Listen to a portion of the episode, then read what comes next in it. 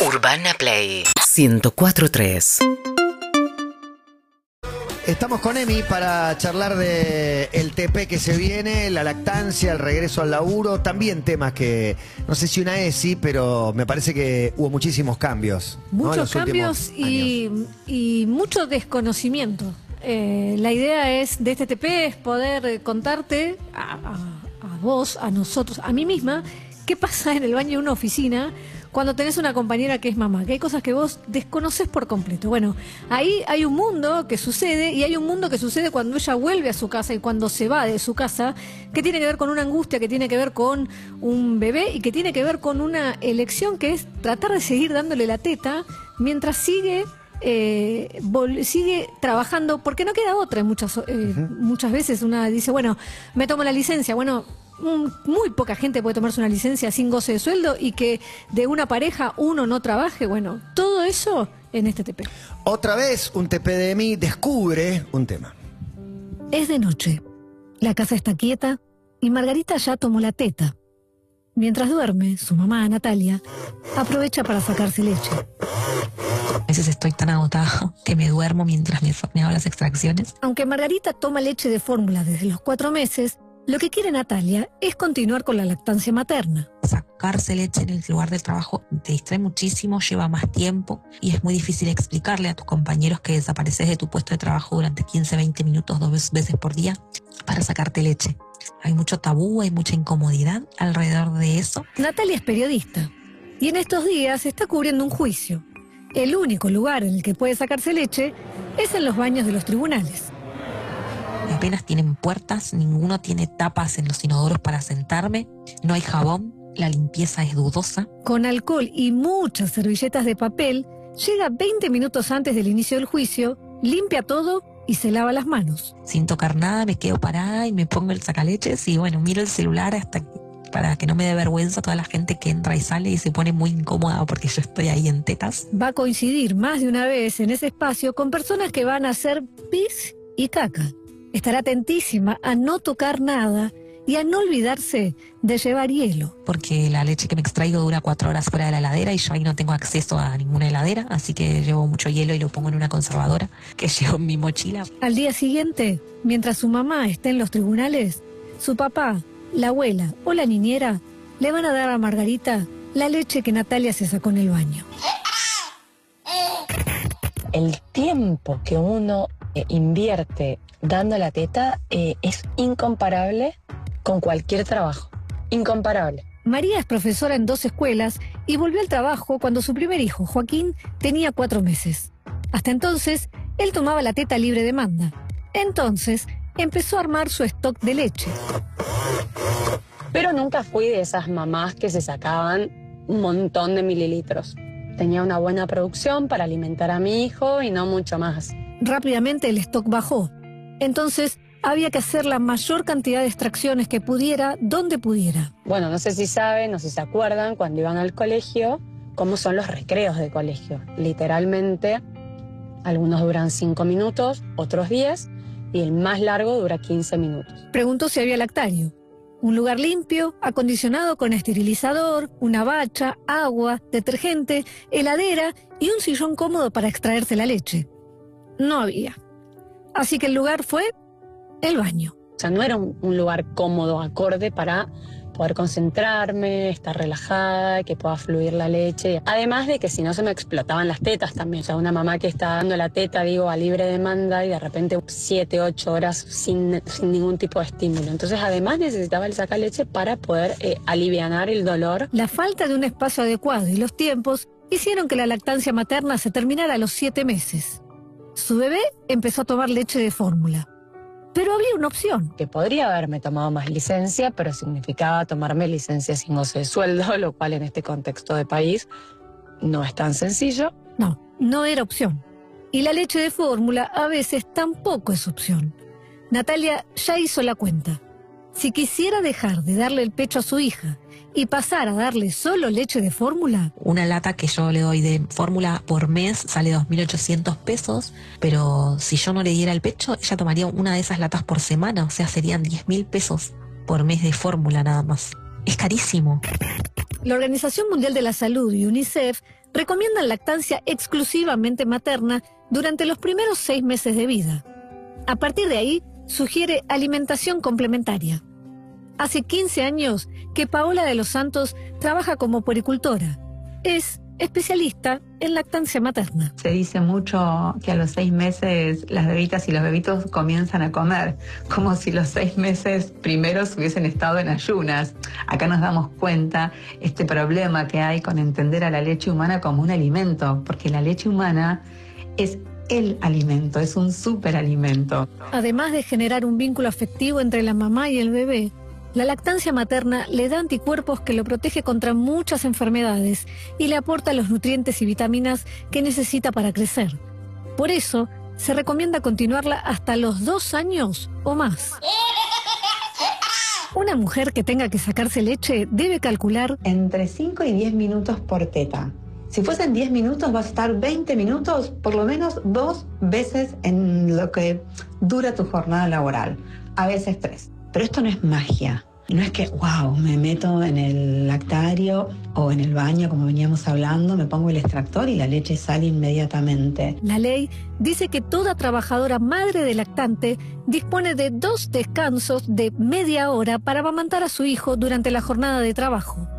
La mayoría lo que hace es sumar esos descansos y entrar una hora después o irse una hora antes. Las mujeres tenemos un trabajo dentro del hogar no remunerado, un trabajo afuera del hogar remunerado, mejor o peor remunerado, que si tuviste suerte estudiaste y si tuviste suerte es tu vocación y si tuviste más suerte ganas un dinero como para poder tener tus necesidades básicas cubiertas y un poquito más.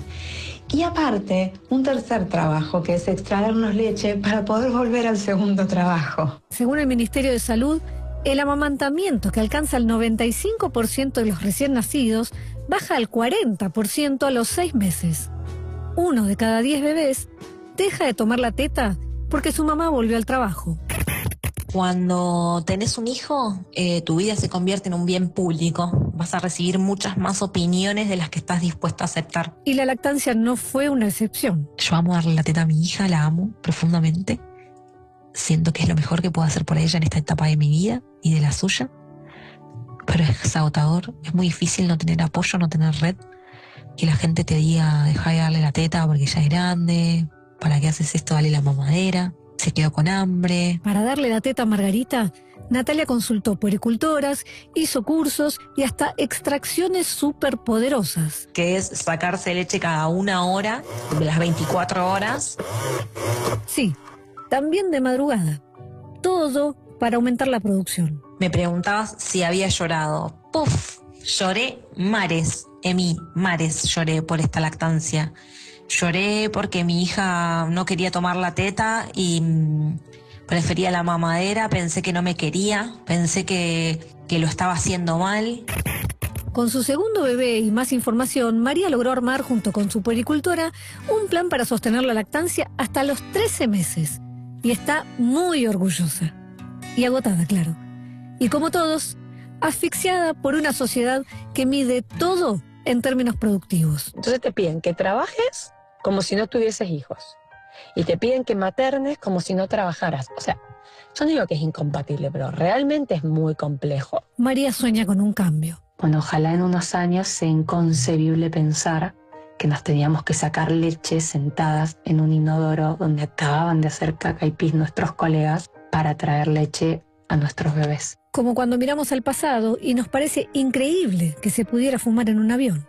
Es muy pesado, pero bueno, también es muy hermoso y no quiero romantizarlo, pero evidentemente si tiene todas estas contras y uno lo sigue haciendo y lo sigo eligiendo es porque, porque así lo siento, porque mi deseo está en eso y lo, lo elijo. Es de noche. La casa está quieta y Margarita ya tomó la teta. Mientras duerme, su mamá, Natalia, aprovecha para sacarse leche. Y después todo vuelve a empezar una y otra vez. No hay fines de semana, no hay feriados, no hay nada. Todos los días son así. Qué lindo, Emi. Qué, qué lindo clima para vos que lo hiciste y para todos los que tienen que ver con, con la edición también. porque te, te lleva a ese, ese mundo, a mí me, me llevó para atrás en el tiempo, este, y la frase de eh, trabajar como si no tuvieras un hijo y, y maternar como si no tuvieras un trabajo, me parece que es explicativa y vis- visibilizar un tema es la primera esperanza de generar un cambio, eh, que es evidentemente necesario para cómo nos relacionamos con esta temática. Es, eh, a mí la frase esa me mató. Tremenda, Cuando me, clarísima. cuando- sí, cuando la escuché a María decir eso dije, claro, no, no podés con todo. No puedes hacer todo y todo perfecto y todo 24 horas, o sea, y estamos hablando que un día que se le pide a una mujer que está maternando eh, y, y- y dándole la teta a su hijo es, quizás tuviste una noche No, terriblemente difícil. 80%, 90% de probabilidad de que la noche fue Y difícil. el otro día estás en esa reunión a las 8 de la mañana en punto, y en el medio de esa reunión te explotan las tetas de dolor y estás pensando que también te genera otra angustia, que es, eso te marca que vos debías estar con tu bebé. Y no podés. Entonces querés ir al baño a sacarte la leche. Y la idea de este TP es poder ver entre todos, hombres, mujeres, eh, papás, no papás, mamás, no mamás, que cuando una compañera tuya se levanta, no está abandonando el puesto de trabajo. Le están explotando las tetas. Tu cuerpo y te pide Sí. sacar lo que, lo que necesita sacar, sea, sea pis, caca, vómito, mocos o leche materna. El cuerpo te lo pide, no puedes evitar eso. Y el otro punto que buscábamos con este TP es eh, pensar cómo estamos viviendo en este sentido de eh, hay un lactario, ¿qué es un lactario? No es una nave espacial, es un lugar, en cualquier oficina, en cualquier lugar, uno, yo pensaba en los lugares en los que estuve, había muchas oficinas que se podían haber eh, transformado en un lactario. Es un lugar donde haya un lugar, digamos, Un un silloncito. una heladerita, Sí. donde pueda estar tranquila, donde no tenga que estar parada, donde Bueno, no tenga que estar limpiando porque hay pis y caca. Todo se ve también desde lo económico y quizás el que tiene la empresa dice el lactario, ¿para qué lo voy a poner? Si va a quedar embarazada una cada tanto, va a tener un hijo cada tanto, entonces ni siquiera lo, lo contemplan. Pero yo lo que te quería preguntar es eh, experiencias, eh, si, si encontraste experiencias positivas en otra parte del mundo, digo. O... de lactarios y Sí, sí, sí, las sí. hay. hay hay otros tipos eh, bueno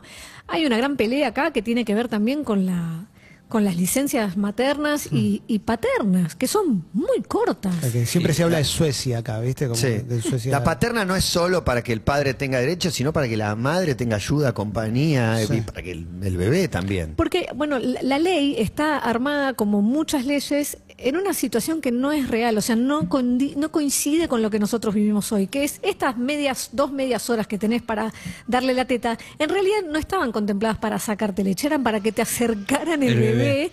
Para que vos te sacaras. Nadie vive con su bebé a 15 minutos del trabajo, entonces eso termina cambiando y termina siendo que si vas a estar 20 minutos porque necesitas, y 20 minutos con suerte, porque es esto, hay una situación de que vos estás en un baño, al lado están haciendo caca, pis, están hablando, que necesitas estar tranquila porque la leche no fluye. Y hay algo muy importante que desestabiliza emocionalmente eh, y, y es muy serio, es que es eso, esa producción de leche, muchas veces lo que decía de pongo una conservadora, se llega a echar a perder y te frustra a un nivel, Muchísimo. porque el laburo que vos le dedicaste, el- la, la mujer que le labura, que, que labura sobre eso, después de repente fue muy poquito y no le alcanzó para llenar una bolsa, eh, o, o se echó a perder, o un padre descongeló un, un vasito con leche y el bebé no la tomó, No la tomó. y esa leche se desperdió, o sea, se, se tira.